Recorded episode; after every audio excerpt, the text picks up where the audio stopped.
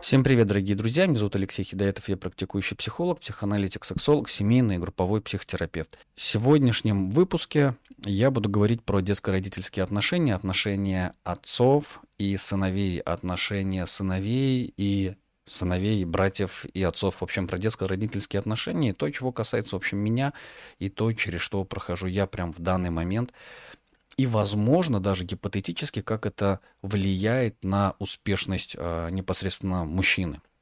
Но давайте по порядку. А, возможно, вы в предыдущих выпусках видели, как я своих пацанов учил а, боксу, ну, такому любительскому, домашнему, а, в довольно безопасных и уютных, а, уютной атмосфере, обстановке.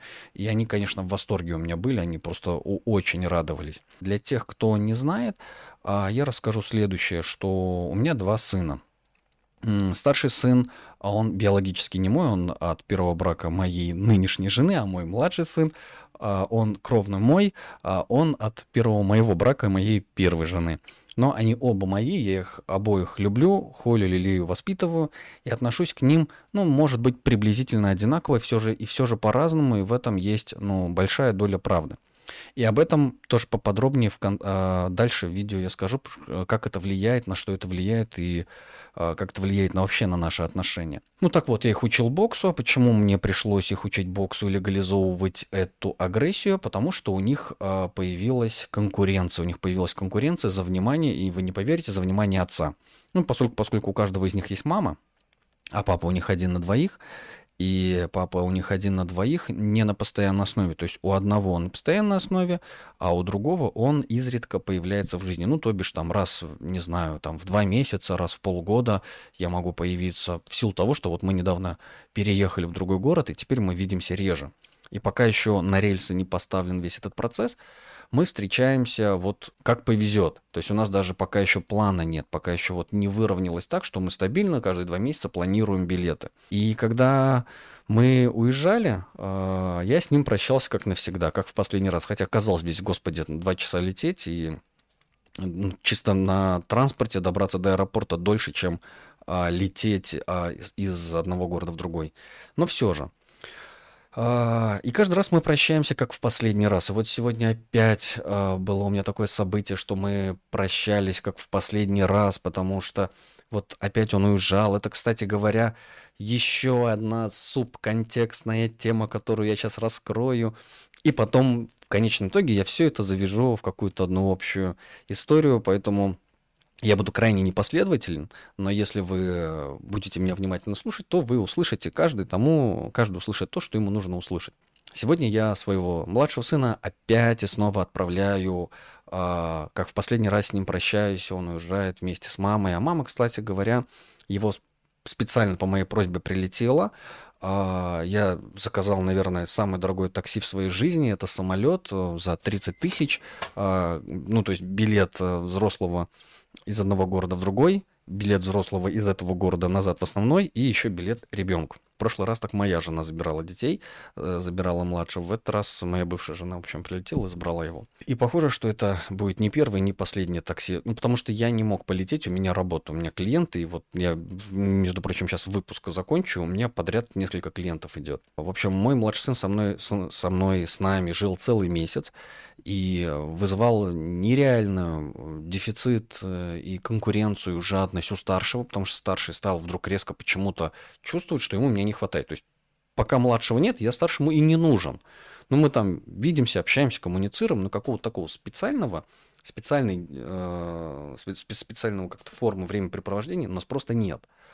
А тут вдруг внезапно а, появилась потребность, причем такая сильная, и я, наверное, попрошу вставить а, ролик, а, вставку где-нибудь здесь или здесь, как они бегают вокруг меня, крутятся и, в общем, конкурируют и кричат там «мой пап, мой пап». У всего этого есть предыстория и причина. А у младшего есть очень четкое понимание, что, в общем, папа ему не принадлежит. Впрочем, даже как и мама ему не принадлежит, он проходил вот этот этап сепарационный, довольно болезненно он его проходил, когда, например, его сдавали в садик, или там а, он переживал разлуку, э, в общем, развод а, меня и моей бывшей жены. И у него есть очень понятное ну, представление в голове, что вообще он вообще нифига не единственный в моей жизни, и не смысл всей моей жизни, и даже не смысл жизни своей мамы, что он, ну, такой самостоятельный отдельный человек, о, а о, о котором, конечно же, заботятся родители. А у старшего нет такого опыта. Ну, то есть он еще пока этого не понимает, он этого не переживал, у него не было такой истории, где бы а, у него было бы понимание, что он, в общем, не единственный это как раз, а во-вторых, а, что может быть такое, что родители, папа или мама, ну, ему не принадлежат. У него такого еще не сформулировалось, не сформировалось в голове. И вот он конкурирует с младшим. Да так сильно они конкурируют, что они друг друга, это надо было видеть, они играют в одной комнате, перешагивают друг через друга или проходят э, по коридору э, мимо друг друга. И это прям такой откровенный буллинг, как в школе, когда друг друга плечами они сильно задевают, бьют, толкают, подножки ставят, пинают. Ну, в общем, нормальные мальчишки. Ну, причина у них вот такая, да, это конкуренция. И, конечно же, в связи с этим уйма манипуляций. Вот, например, только что мы его отправили, младшего, все, он, мама прилетела, а, мы, она, знаете, как она так прилетела, самолет вышла, взяла ребенка и сразу на следующий рейс. То есть там э, окно между рейсами полчаса, ну, 40 минут окно между рейсами. То есть она побыла в этом городе так 15 минут и все, и полетела назад. И вот она его забрала, улетела, и старший тут же остановил. Ну, прям вот он за секунду, и он выдохнул, успокоился, и все. То есть у него не было криков, истерики, скандалов, вот этих драк, интриг, расследований. А то, что было а, весь месяц в этой конкуренции, где они дрались э, за, за внимание папы, где они заболевали, где они а, пытались учудить какие-нибудь проблемы, где они там друг у друга игрушки отбирали. Ну, в общем, ну, классическая история. И теперь те отсылки, которые я говорил ранее, да, а, как вообще вся эта история влияет на наши семейные отношения, наши детско-родительские отношения, что а, моя задача это очень четко отстроить им границы и объяснить, что вообще они разные. И люблю я их по-разному, и отношения у меня с ними разные, и они вообще ни разу в жизни не одинаковые, ни один, ни другой. У, у обоих меня и, и первая, и вторая, и, бывшая жена, и нынешняя жена меня убьют. У них у обоих СДВГ, только один из ДВГ он газ, другой из ДВГ у него тормоз. А, Но ну, это такие приколы у нас. Хотя они с точки зрения диагноза, они нормальные, они здоровые, в общем, у них нет никаких проблем. А, о чем я говорил? Блин, я мысль потерял. Черт. А, а, они вот, ну, друг друга мучили. А тут вдруг он улетел, и этот успокоился, все, у него исключилась потребность э, в привлечении к себе внимания. Э, моя задача была объяснить им разницу, огромную разницу моих отношений непосредственно к каждому ребенку. Как я люблю младшего, как я люблю старшего, почему я старшего не люблю так, как младшего, почему я младшего не люблю так, как старшего. Слава богу, есть жена, которая это может объяснить и разжевать, и ну, на человеческий детский язык это перевести и объяснить может быть, и мне просто не всегда удается это, ну, так рассказать с этой, с этой точки зрения, вот как, а, как отец, а, потому что я все равно эмоционально вовлечен, вовлечен в каждого из них. Чувств испытываю очень много. Я думаю, вы заметили, что в данном выпуске те, кто слушают, те, кто смотрят, что я совершенно иначе а, выгляжу и говорю, в отличие от всех других предыдущих выпусков. Ну, те, кто действительно вот меня смотрят, слушают, думаю, вы, вы, вы это все равно заметите, что эмоционально вовлечен. Во все прошлые разы, когда мы расставались, а потом э, снова встречались, я переживал и, э, этот разрыв, это расставание с ним как в последний раз, что мы больше никогда не увидимся. И это всегда такая глубокое, глубокое такое переживание травмы, э, утраты, такая трагедия, депрессия, тяжелые чувства переживательные. Э, и для него это тоже такой фон. Хотя э, младшему он довольно спокоен, он, да, для него этот опыт, типа прощаться с папой раз и навсегда, э, это уже в порядке вещей. И поэтому у него и нет, собственно говоря, в голове идеи о том, что папа ему принадлежит ну, навсегда, и поэтому он а, легче относится к этой конкуренции. То бишь, когда они со старшим за меня конкурируют, он переживает это спокойно. Почему? Потому что он рад, что вообще папа есть рядом. А у старшего, у которого папа есть всегда на постоянке, нет идеи, что расставание с папой произойдет навсегда. Вот раз и все, его больше вообще никогда опять не будет, вот он останется один-один. Возможно было бы назвать это искусственным расставанием, которое поможет ему, старшему, ну, в общем, справиться с этой утратой. Потому что у младшего опыт утраты есть, у старшего опыта утраты нет. И в данном случае утрата играет роль, вы не поверите, но таким сильным терапевтическим эффектом, а, объясняющим ребенку, ну, вообще помогающим ребенку справиться со своей истерикой внутренней, и формированием ценности вре- времяпрепровождения, ценности время бытия вместе и проявления чувств и любви. Не а, тратя всю энергию, ресурсы на конкуренцию, а тратя ресурсы, энергию на а, формирование чего-то ценностного и ценного в данный момент здесь сейчас, потому что вот сейчас есть минутка побыть вместе, и мы эту минуту можем проживать как час. А для старшего у него три часа вместе не может он проживать, а для младшего минута это час. То есть для старшего три часа это секунды. Ну, потому что наполнения ценностного нет. И тут, конечно, большая задача а, родителя, отца, эту одну минуту провести как можно более ценностно, глубоко. Ну, то есть не засыпать ребенка эмоциями, мороженными, игрушками, э, фильмами, кино, э, там, питанием, а дать ему чувства, дать ему эмоции, то есть побыть рядом, поговорить о его чувствах, поговорить о любви, поговорить об отношениях.